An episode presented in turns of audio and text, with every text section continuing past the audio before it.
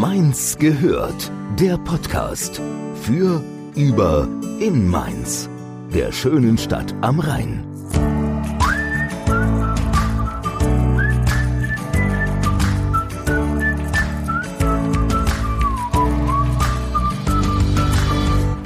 Gude zu Mainz gehört. Unseren heutigen Gesprächspartner könnte man als Pionier im crossmedialen Arbeiten bezeichnen. Denn er ist Journalist, Moderator, Buchautor, Verleger, Pressesprecher und seit ein paar Monaten auch Podcaster. Darüber hinaus ist er noch derart viel ehrenamtlich engagiert, dass er 2011 vom Oberbürgermeister der Stadt Mainz mit der Gutenberg-Statuette ausgezeichnet worden ist. Erst kürzlich hat er die Initiative Kultur Akut Mainz mit ins Leben gerufen, die es Kunst- und Kulturschaffenden in Corona-Zeiten ermöglicht, schnell und unbürokratisch finanzielle Unterstützung zu erfahren. Und genauso vielseitig wie er selbst ist auch ein Gespräch mit Michael Bonewitz.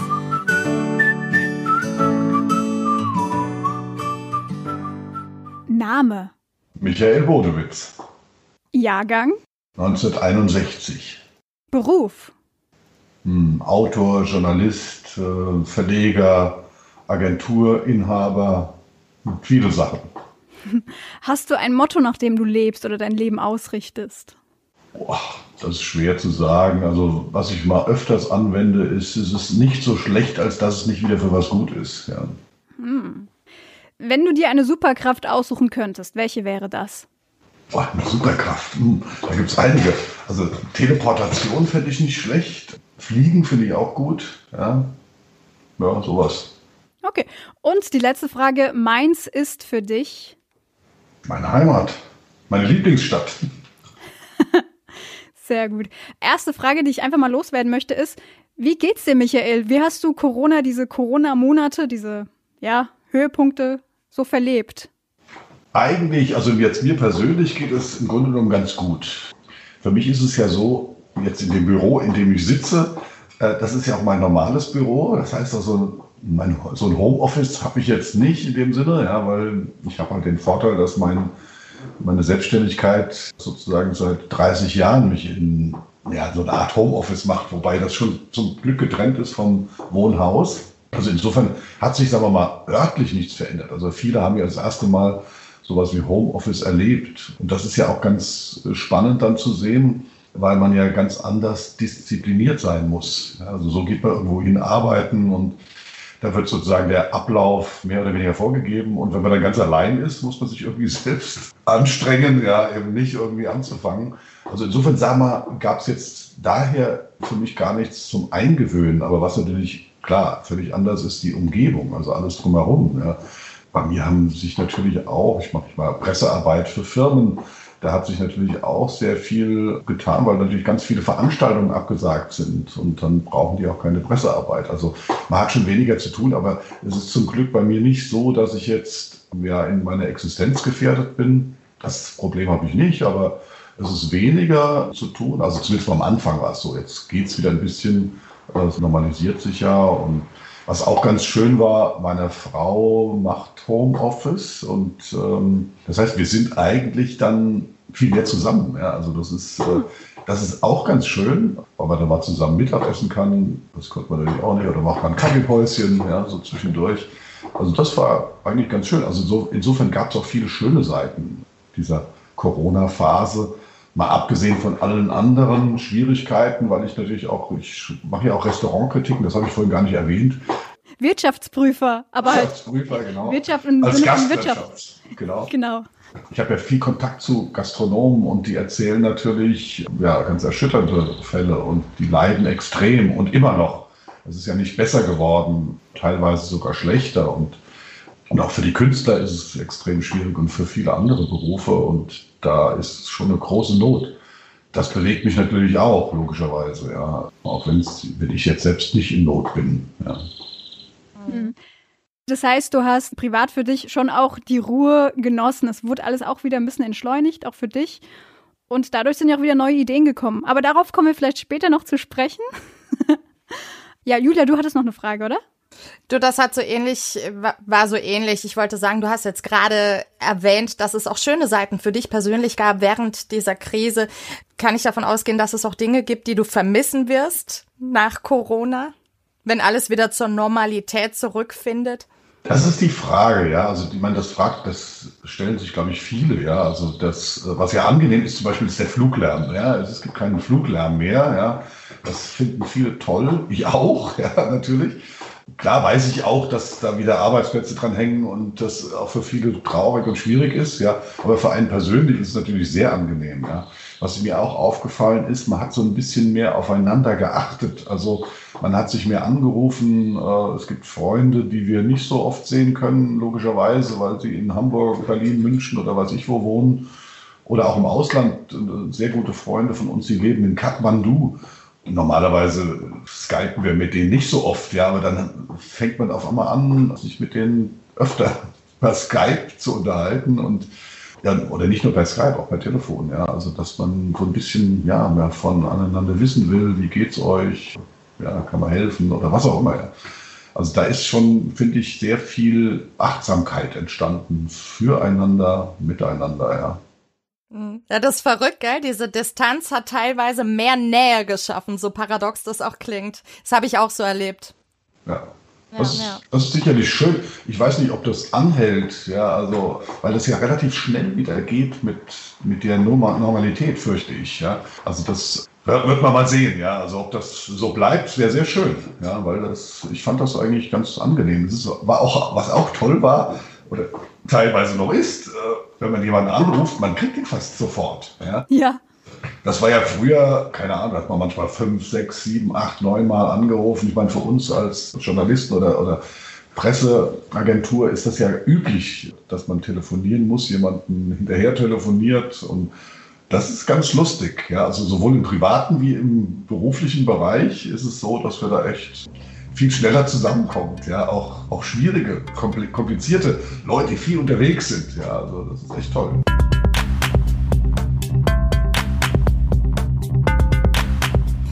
Ich würde jetzt gerne noch ein bisschen mehr über dich als Mensch erfahren. Wir haben ganz kurz drüber gesprochen. Du bist auch als Restauranttester tätig. Das heißt, Essen ist so eine Leidenschaft von dir? Absolut. Also Essen ist eine Leidenschaft, aber jetzt nicht nur Essen, ich koche auch leidenschaftlich gern. Also ich, ja, das ist, das ist mehr, fast schon mehr als ein Hobby. Also es ist eine, eine Besessenheit, ja. Ähm, und das Essen natürlich auch. Also das macht schon sehr viel Spaß, sich damit auseinanderzusetzen. Wir hatten vor zwei Wochen hat meine Cousine mich besucht, die hat zwei Söhne und die sind beide Veganer. Also ich bin kein Veganer. Ja.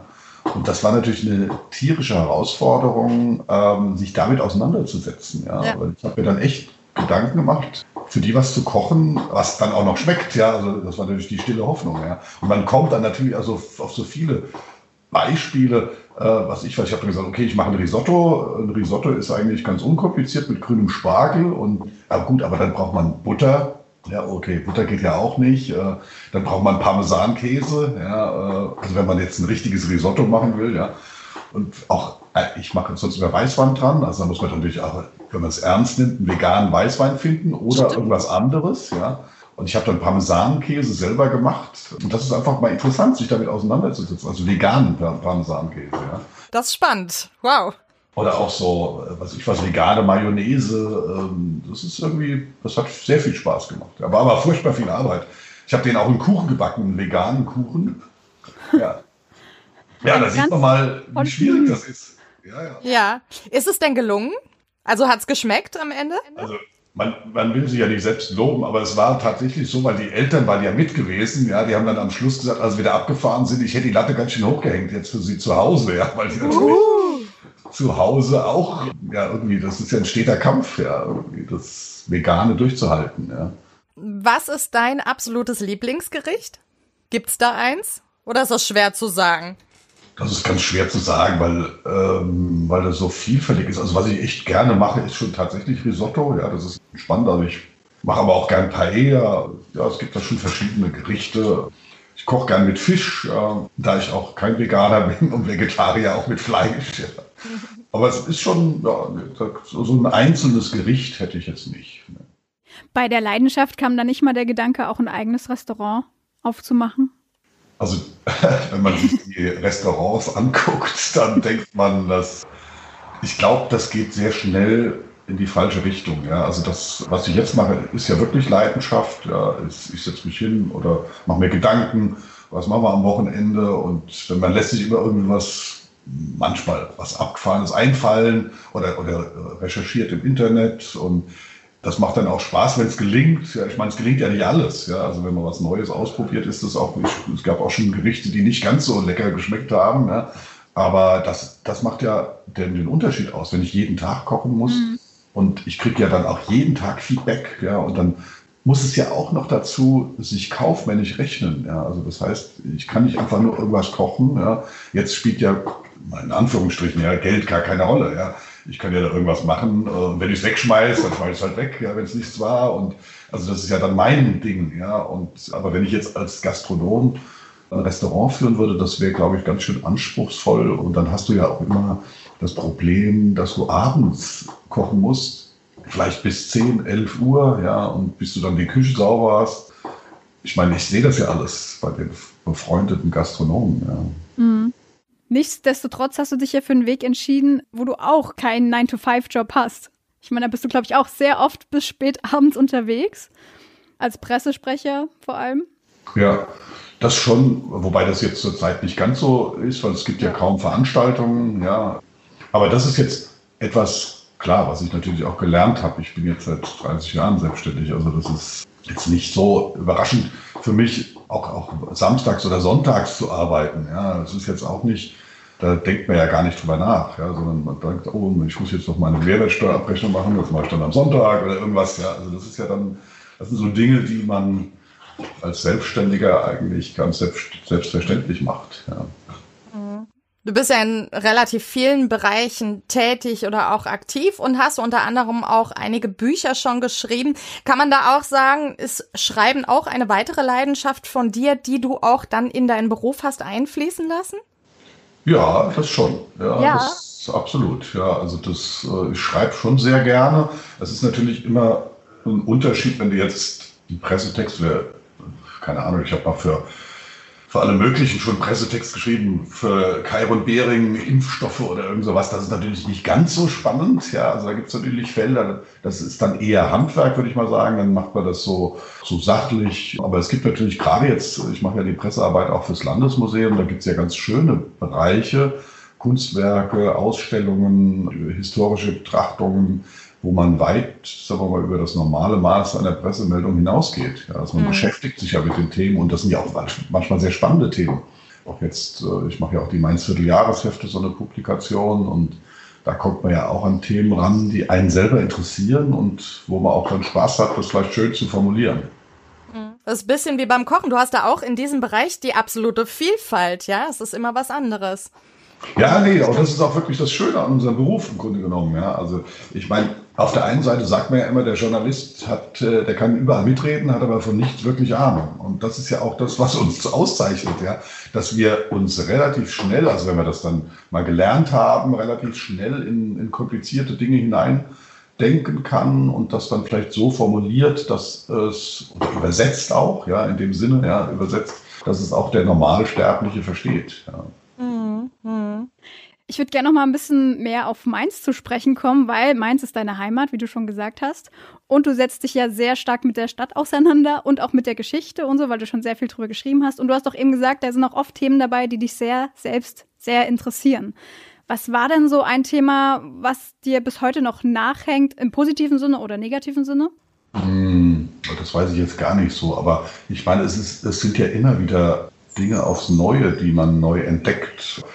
Und da gibt es eigentlich immer wieder überraschende Sachen. Also wenn man sich mit Brauereien beispielsweise mal mhm. beschäftigt, ja, und denkt, Gott, was gibt es schon für Brauereien in Mainz, ja, also die Sonnenbrauerei oder Mainzer Aktienbier, ja, und dann beschäftigt man sich auf einmal und dann stellt man fest, dass Schäferhofer eigentlich aus Mainz kommt, ja, und, äh, und, und viele andere Sachen auch, ja, dass es mal, keine Ahnung, was über 30 Brauereien gab in Mainz. Das Anhäuser-Busch, äh, ich glaube, die größte Brauerei Amerikas, ja, dass die ihre Wurzeln hier bei uns haben. Ja.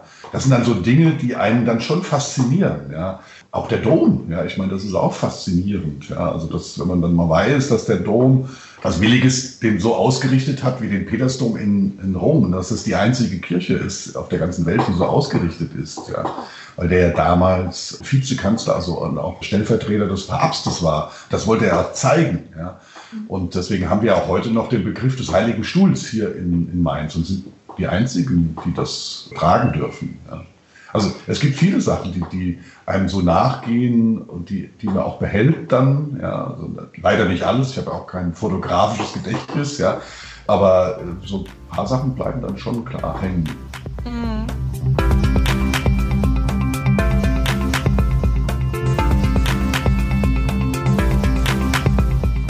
Hast vorhin schon mal, äh, wir haben kurz drüber gesprochen, dass es aktuell äh, Gewerbetreibende teilweise sehr schwer haben. Auch da gibt's, glaube ich, eine Sache, die dir sehr am Herzen liegt. Du bist nämlich Unterstützer der Spendeninitiative Kulturaktiv Mainz. Magst du darüber mal kurz Kultur akut, akut Mainz, ja.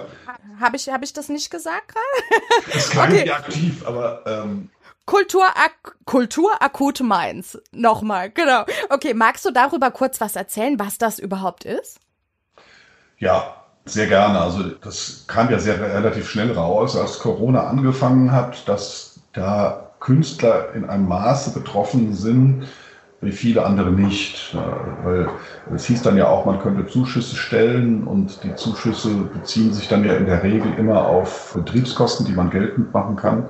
Also weil wenn du irgendwo Büromiete zahlen musst oder weiß ich was. Und das haben ja viele Künstler gar nicht. Ja, die, die haben ja eigentlich, außer die sind zu Hause vielleicht, ja, und die treten dann irgendwo auf. Und das Einzige, was denen fehlt, sie haben keine Einnahmen mehr. Also sie haben einfach keinen Input, aber sie können nicht irgendwelche Betriebsausgaben geltend machen. Vielleicht, wenn sie es denn haben, ein Auto oder sowas, ja, aber sonst, ansonsten ist das sehr schwierig. Und die brauchen ja eigentlich, da sie ja auch nichts haben, die brauchen eigentlich direkt Cash, ja. Mhm. Und da haben wir uns relativ früh zusammengesetzt, wie das halt ist, Telefon, er ruft sich mal an und, ähm, und dann hat mich die Judith König angerufen, eine Freundin von uns und die ist selber auch beim Gastführerverband die Vorsitzende.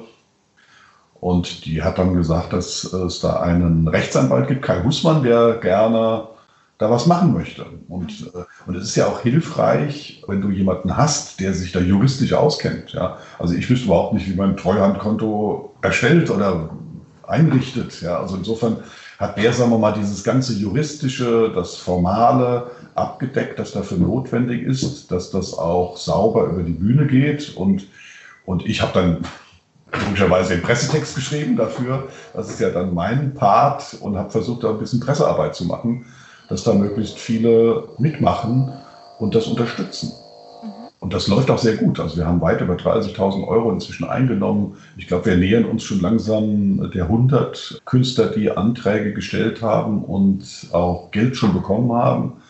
Und das läuft, läuft sehr unkompliziert, sehr unbürokratisch ab. Das heißt, die stellen einen Antrag.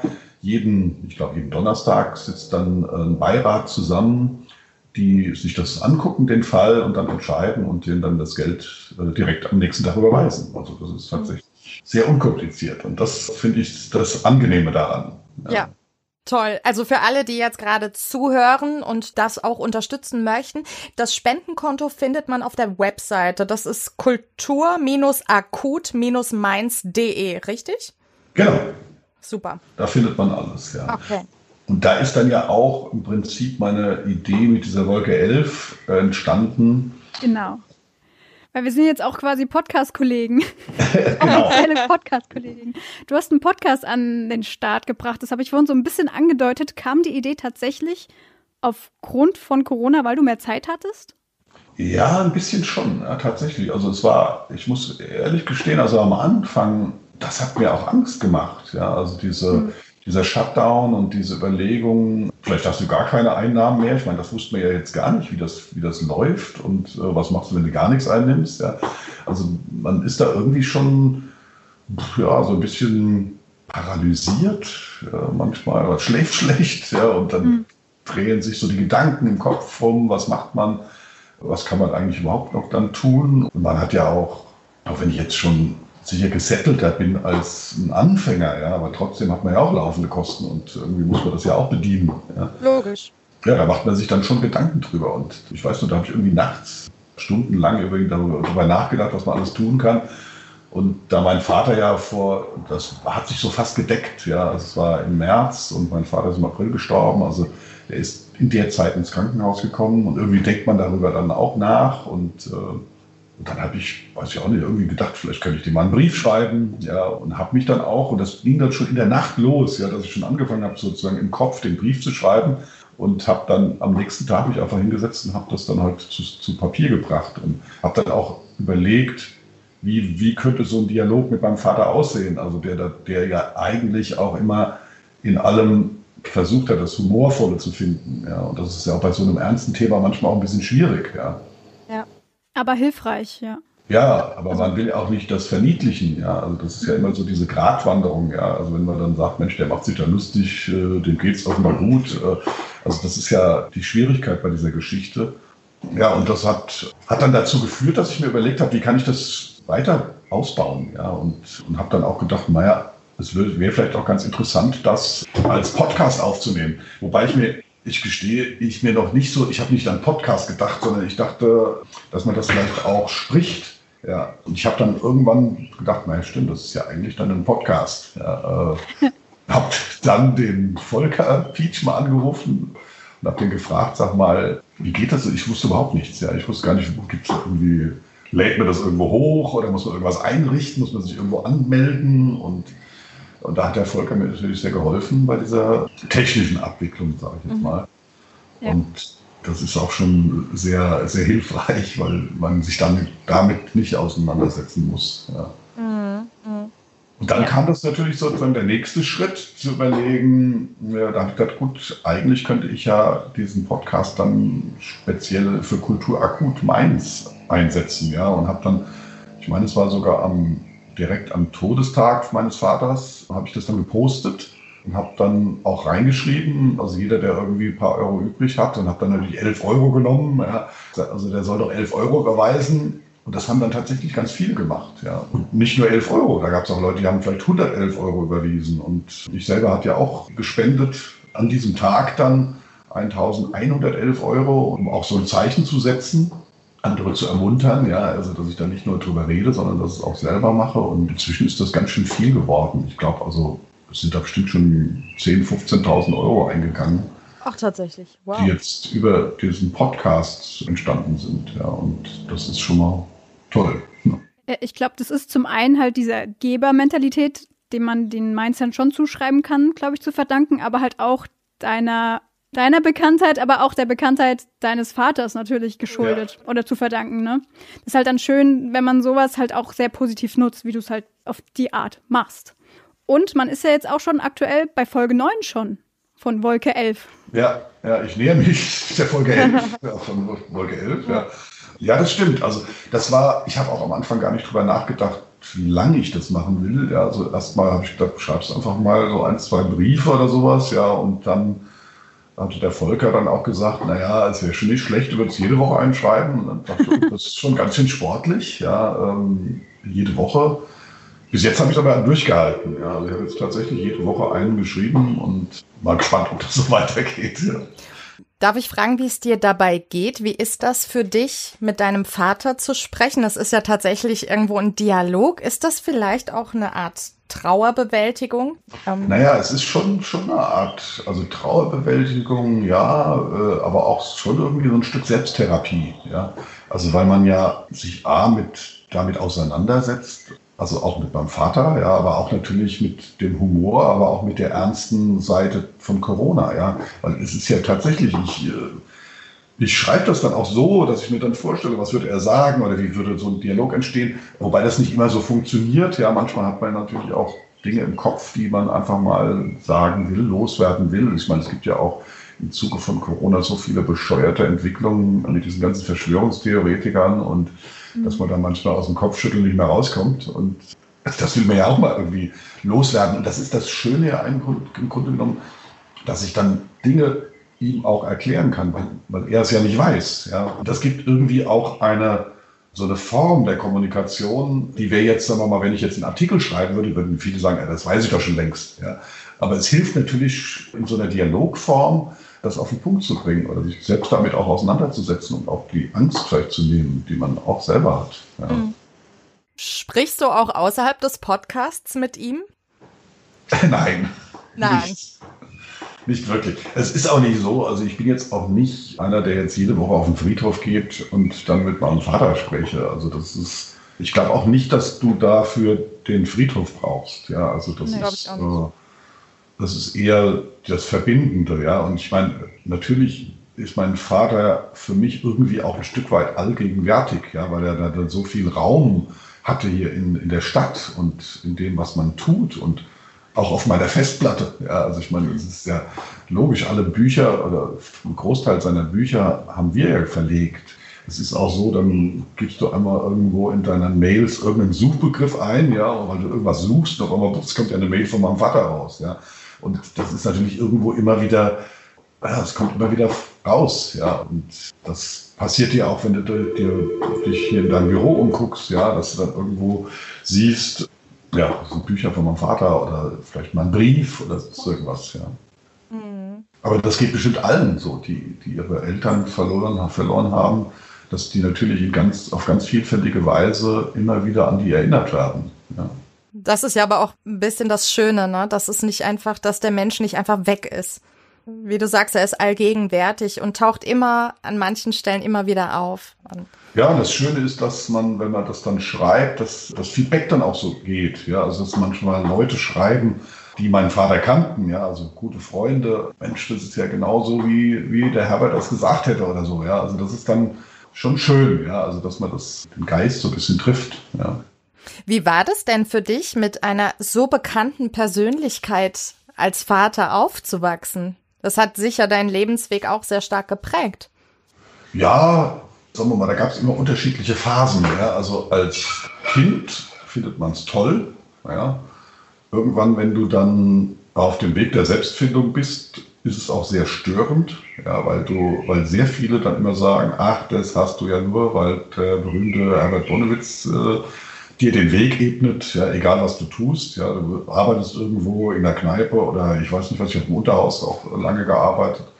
Alles war dann immer nur im Prinzip, oder nicht, es waren ja nicht alle so, aber manche sind ja so, ja, die dann so ein bisschen neidisch sind und auch als ich ein Volontariat gekriegt habe, also keiner konnte glauben, dass ich das auf, aufgrund meiner eigenen Fähigkeiten erlange, sondern viele denken dann immer, das hast du nur wegen der Beziehung deines Vaters bekommen. Wobei, wer meinen Vater kannte, der hat sowas nie ausgenutzt. Ja, das war ein ganz, mhm. ganz zurückhaltender Mensch in dieser Hinsicht. Ja, der hätte nie irgendwo angerufen. Ja. Aber gut, das weiß ja keiner. Ja. Und das war dann schon eine Phase, wo es schwierig war für einen selber, ja, weil man ja irgendwo auch selber versuchen muss, ja, Erfolge zu haben oder, oder auch ein Selbstbewusstsein zu entwickeln. Ja, und das, aber das ging natürlich auch. Das ist ja kein Trauma gewesen. Es war halt nur eine andere Form der Auseinandersetzung. Ja. Und, ähm, und irgendwann dreht das ja dann auch wieder. Ja. Also gerade dann, als mein Vater so Lesungen, also wo er sich selber ein bisschen zurückgezogen hat und viel mehr Lesungen gemacht hat, gar nicht mehr selber publiziert hat und wo ich dann auch mehr geschrieben habe und wo auch dann tatsächlich es mal vorkam, also gerade mit meinen Restaurantkritiken habe ich natürlich ein Feld belegt, das er gar nicht gemacht hat, ja, obwohl er auch gern gegessen hat wo aber dann manche Leute ihn angesprochen haben. Ach, sind Sie der Vater von dem Michael Bonewitz? Ja. Das ist dann schon mal lustig. Ja. Und das ist, es ist sicherlich für die erste Generation, wenn man so jemanden Berühmtes in der Familie hat, immer ein bisschen schwieriger. Für die nächste viel einfacher. Ich kann mir vorstellen, dass es anderen ähnlich geht. Ja, also das ist vielleicht auch, weiß ich was, dem Sohn vom Ernst Neger so ging. Ja, ähm, da ist ja dann auch erst der Enkel, sagen wir mal, der Thomas Neger, erst wieder so richtig in der Öffentlichkeit wahrgenommen worden. Und ja, sicherlich, ich bin nicht da keine Ausnahme. Ja. Hm. Du hast eben schon die nächste Generation angesprochen. Dein Sohn, der Lukas, der ist ja auch sehr musisch unterwegs, sehr künstlerisch. Kann man sagen, er lebt das so ein bisschen weiter? Klar, in einer ganz anderen Branche, oder nicht Branche, sondern. Äh, in anderen Metier. Genau. genau. Musikalisch. Es ist natürlich, also so einfach ist es nicht. Ja, also es ist schon, als mein Sohn gesagt hat, der Lukas, dass er Musik studieren will, da war das für meinen Papa was ganz Tolles, weil er hätte auch gerne Musik studiert, er durfte aber nicht. Also damals äh, haben die Eltern das nicht zugelassen und er musste Jura studieren. Das ist ja so ähnlich wie Musik. Ja. und äh, ja, und er hat da, glaube ich, sehr drunter gelitten und er war dann, glaube ich, schon sehr glücklich, dass es sozusagen in der Familie einen gibt, der seine, seine Leidenschaft auch dann ja in den Beruf sozusagen ausleben kann. Gut, mein Vater hat das ja auch irgendwann gemacht, aber es hat lange gedauert. Ja. Wobei natürlich beim Lukas, der Lukas hat ja eine Leidenschaft für die spanische Musik, äh, Flamenco-Gitarre. Das ist jetzt natürlich auch nicht jedermanns äh, Geschmack. Ich finde es sehr spannend, Flamenco zuzuhören, aber ich verstehe auch, dass es nicht für jeden eingängig ist. Und mein Vater, der hätte sich, glaube ich, mehr gefreut, wenn er, wenn er Jazz studiert hätte oder sowas. Ja. Flamenco war natürlich schon eine Herausforderung, ist musikalisch extrem anspruchsvoll. Also wer sich damit auseinandersetzt, das ist Wahnsinn. Da gerät man, ich habe selbst Klavierunterricht gehabt, sehr schnell an seine Grenzen. Ja. Aber es ist nicht so, dass, dass er das fortführt, was mein, mein Vater getan hat, sondern er, geht da definitiv seinen eigenen Weg und er, hat, er hätte viele Begabungen in diese Richtung. Der hat unglaublich viel Witz, hat äh, Schlagfertigkeit, Wortwitz. Der könnte ganz viel in dieser Richtung machen, aber er macht es nicht. Ja, und das muss man auch so akzeptieren. Ja. ja. ja. Kann ja noch werden. Ich meine, ist ja noch nicht so alt. Auch nicht auszuschließen. Ja. ja. ja. Man sollte sich da nichts verwehren im Vorhinein.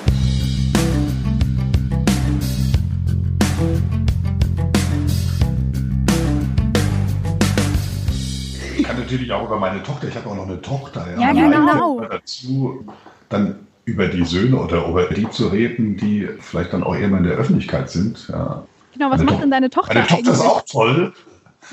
Die, die hat ja. ähm, Erziehungswissenschaften studiert und arbeitet jetzt beim Institut für, ich weiß jetzt gar nicht, ob ich es korrekt ausdrücke, sozialpädagogische Forschung. Und die macht ein, ein, sehr wichtiges Feld. Sie beschäftigt sich mit der Bildung für unsere Kinder. Ja, und das ist natürlich enorm wichtig in diesen Zeiten. Ja. Mhm. Und äh, meine Frau übrigens auch, die arbeitet bei der Stiftung Lesen, also ein ähnliches Feld. Ja. Und ich sage, man hat immer das Gefühl, die sind eigentlich viel bedeutender, viel wichtiger als viele andere Berufe, sind oft sehr, oder nicht sehr, aber sind oft nicht so gut bezahlt wie jetzt ein ein Bankier oder keine Ahnung was, ja, die auch dann auch noch dazu manchmal so einen Schaden in der Wirtschaft anrichten. Also da würde man sich wünschen, dass das Geld ein bisschen anders verteilt wird, mehr vielleicht für die sozialen Einrichtungen, gerade Erzieherinnen sind total wichtig, äh, die ganzen Pflegeberufe, das bekommt man jetzt mit. Nicht nur seit Corona. Meine Mutter, die ist Alzheimer, ist also dement und lebt in einem Heim und, äh, und da sehe ich das ja auch, wenn ich mit ihr Kontakt habe oder, oder in dem Heim sie besuche, wie schwierig das ist, ja, was, was die für eine Arbeit leisten und die so schlecht bezahlt ist und das ist schon ein bisschen traurig zu sehen, wie da sich die Verhältnisse verschieben. Ja, also da wäre, wenn es denn überhaupt, das war ja am Anfang mal, hat man das Gefühl, ja, diese der Ruf, die Pflegeberufe müssen besser bezahlt werden. Gerade in Corona ist das vielen, glaube ich, nochmal so bewusst geworden. Aber ich fürchte, da wird es auch leider nach Corona wieder normaler werden. Ja, und man wird dann nicht mehr davon reden, dass die eigentlich besser bezahlt werden. Das ist ja jetzt schon so. Ja, irgendwie versickert das jetzt schon wieder so ein bisschen. Und, äh, leider, ja. ja. Wenn man sich damit auseinandersetzt, ganz, ganz entscheidend und auch entscheidend für unsere Gesellschaft. Ja. Also ja. sowohl die Bildung, also für die Jungen, als auch die Pflege dann für die Kranken und Alten. Ja.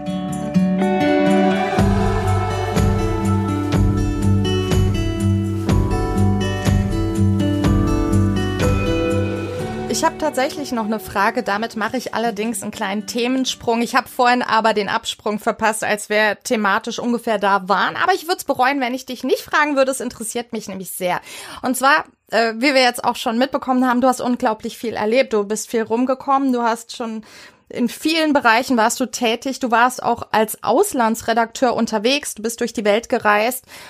Und ich liebe es, Menschen zu treffen, die viele Erfahrungen gemacht haben, von denen sie mir erzählen können.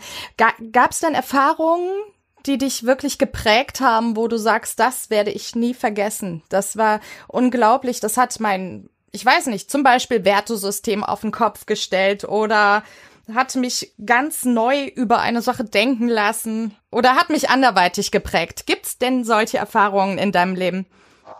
Also was wirklich ähm, sehr nachhaltig war für mich, ich hatte 1994 oder 95 eine Auslandsreise gemacht nach Kenia und sollte eine Reportage, also es ist auch eine Reportage geworden. Ich war damals bei der TV Hin und Sehen, die sehr viel eigene Reportagen und Geschichten gemacht haben.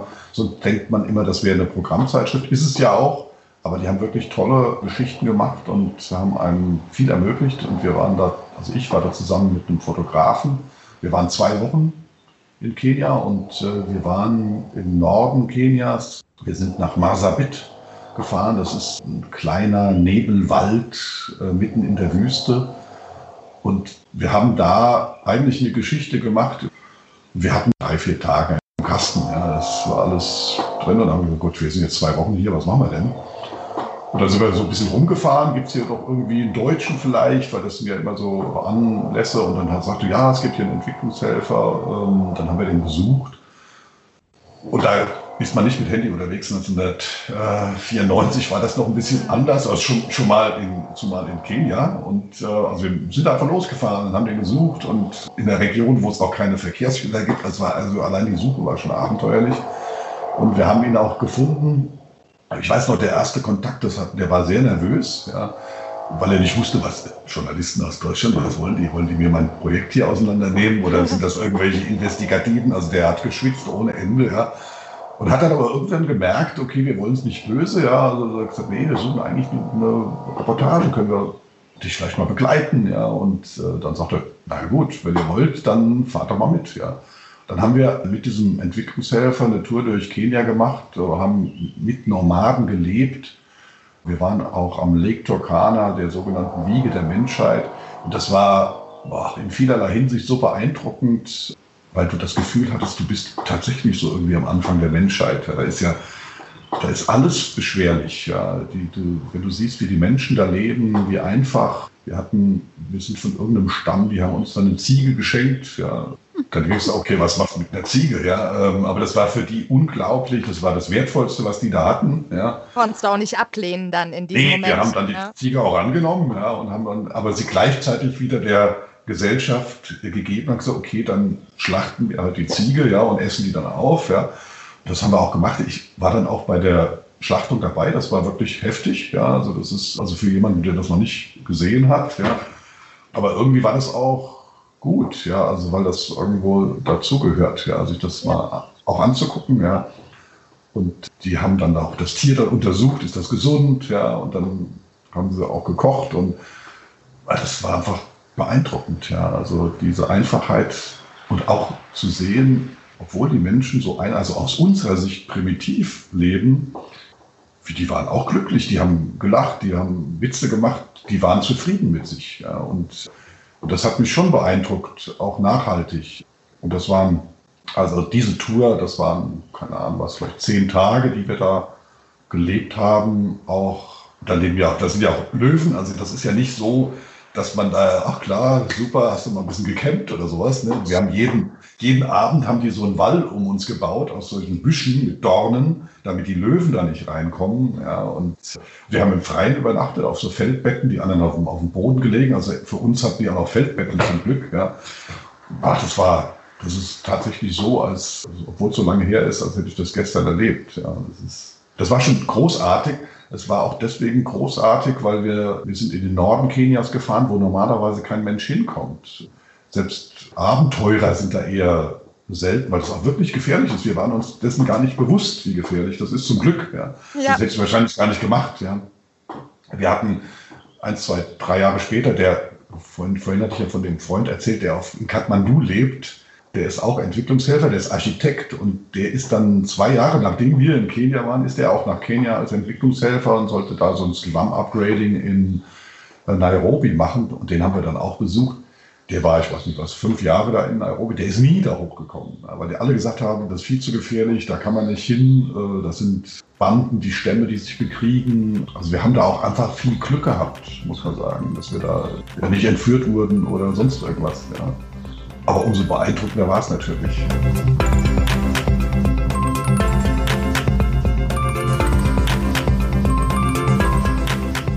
Es gibt da noch eine lustige Geschichte, die ich noch erzählen will.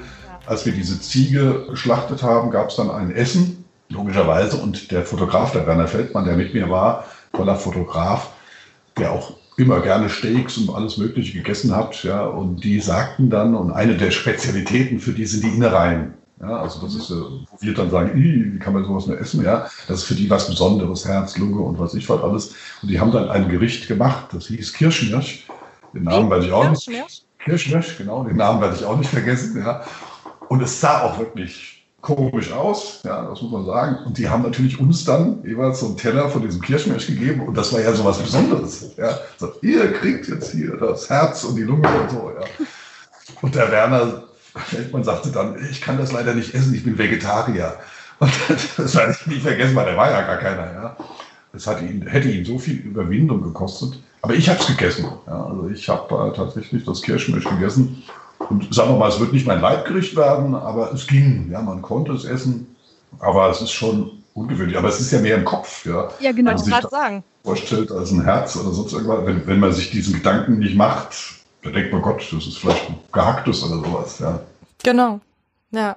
Wow, also das ist echt eine spannende, bewegende Geschichte. Ich hatte echt Gänsehaut, wenn ich mir so vorstelle, wie ihr da unterwegs wart. Und beeindruckend finde ich auch, dass du erkannt hast, dass diese Menschen dort trotzdem glücklich waren obwohl sie so einfach dort leben. Und da frage ich mich manchmal schon, ob dieses bei uns in Europa ist ja oft so, der schneller, höher, weiter, ich brauche mehr. Und wenn ich das und das erreicht habe oder das und das endlich habe, kann ich glücklich sein. Das ist wahrscheinlich einfach oft eine Illusion, der wir hinterher rennen, um irgendetwas zu füllen, was wir da verwechseln mit diesem Mehr haben wollen.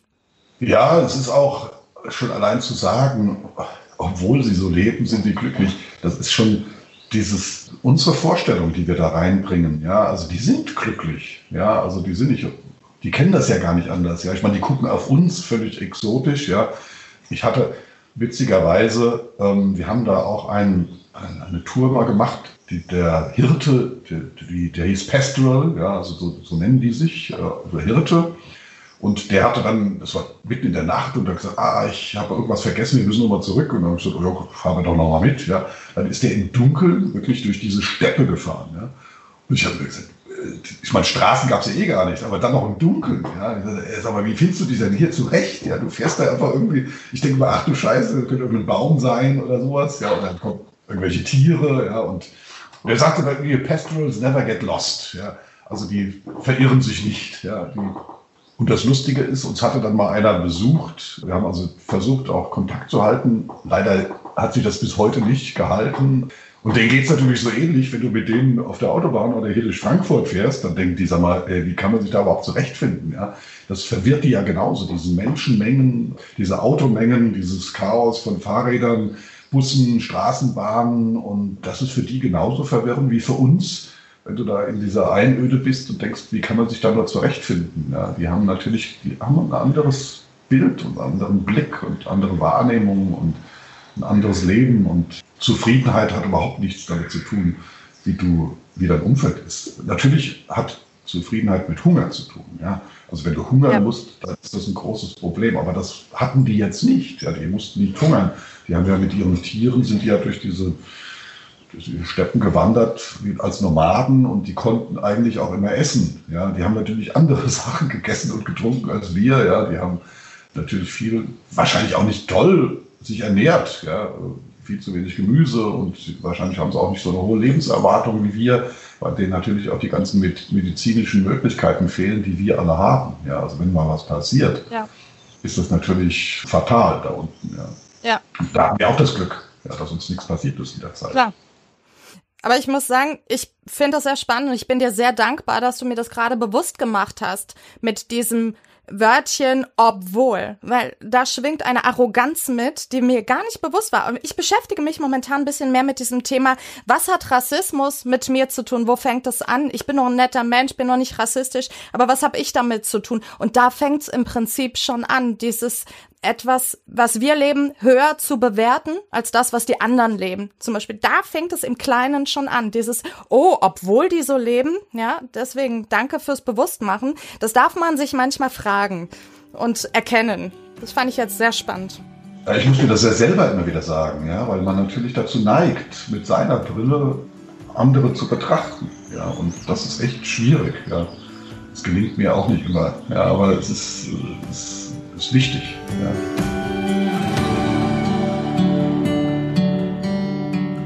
Wir sind auch schon fast am Ende angelangt. Ich würde sagen, wir kommen wow. so langsam gegen Ende. Weil du bist ja sehr gefragt, Michael, haben wir schon mitbekommen. Klingt drei, viermal das Telefon ist schon gegangen. Wir wollen dich nicht weiter aufhalten. Aber wie sieht denn dein Tag heute noch so aus?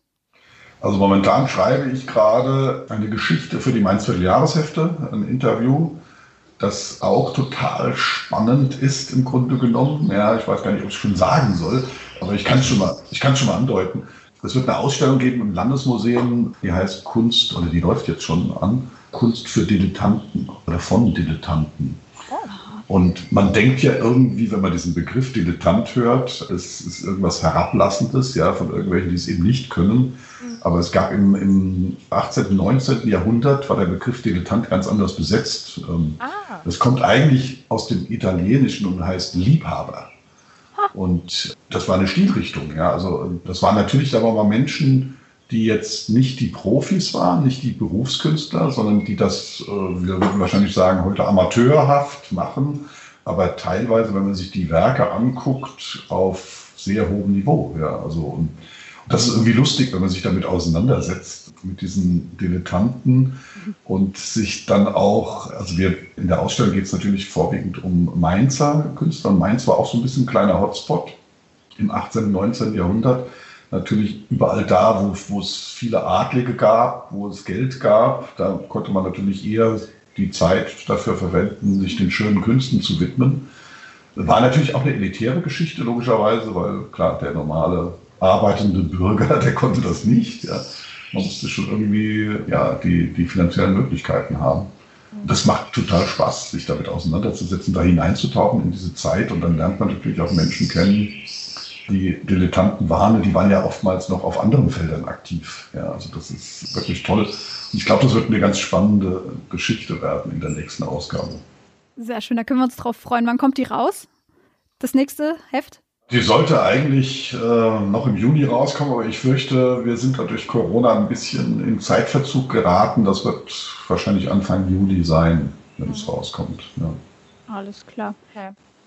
Ich würde sagen, dann äh, danken wir dir für deine Zeit, für die tollen, spannenden Geschichten und neue Erkenntnisse oder wieder neue Denkanstöße. Das ist immer sehr gut und vielen Dank dir, Michael. Ja, hat mir auch Spaß gemacht. Ja.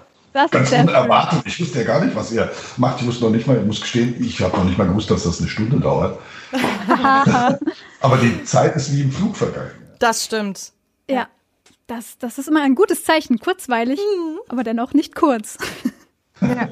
Genau. Sehr schön. Und? Und, vielleicht sehen wir uns ja mal, wenn Corona vorbei ist, auch mal genau. live. Ja. meine, die, die haben uns ja schon ganz oft gesehen. Ja. Genau, es wäre schön, wenn man sich mal wieder sieht. Das ist ja auch schon wieder etwas länger her. Das stimmt. Genau, und hören werden wir uns ja auf jeden Fall bei dir mit Wolke 11, überall, mhm. wo es Podcasts gibt und meins gehört genauso. Macht's gut. Ja, Tschüss. Okay, Ciao. Ciao. Mainz gehört, der Podcast für, über, in Mainz, der schönen Stadt am Rhein.